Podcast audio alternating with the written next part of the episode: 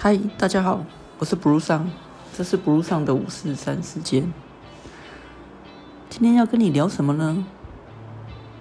你的身边都发生些什么事？是好事还是坏事？一般来说，我们的好事坏事很容易让我们看到什么就想到什么。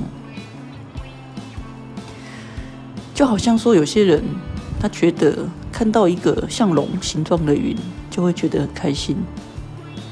可是呢，当他们看到了黑猫，特别是在某些地方看到的黑猫，他们就会觉得怪怪的，有一些晦气。本来呢，所有的事情都不具任何意义，是我们在这些事情上面赋予了它意义。就好像在台湾。在中国，提到乌鸦是一个不吉利的动物，可是，在日本，乌鸦却是吉利的象征。并不是说我们不要在发生的事情上面去加上它的意义，反而是不管是怎么样的意义，我们应该都要往好处去想。同样一件事情，如果往好处去想，人生就会变得比较幸福。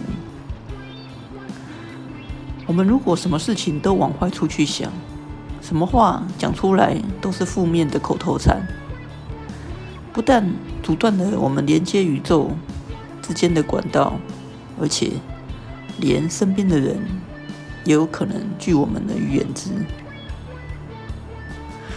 我有一个朋友，他很习惯把所有的事情。都以负面看待。当然，有一段时间，我的的确确怀疑，他不是是不是就是只是针对我，只有在对我讲的时候，才会总是讲一些负面的话。也许他对别人，他就不会这样讲。当然，一方面，这个时候我就会希望他不要再对我讲的这些负面的话。但是。一方面，我又觉得说，啊，至少他有一个舒压的出口。不管如何，事件本身是没有意义的。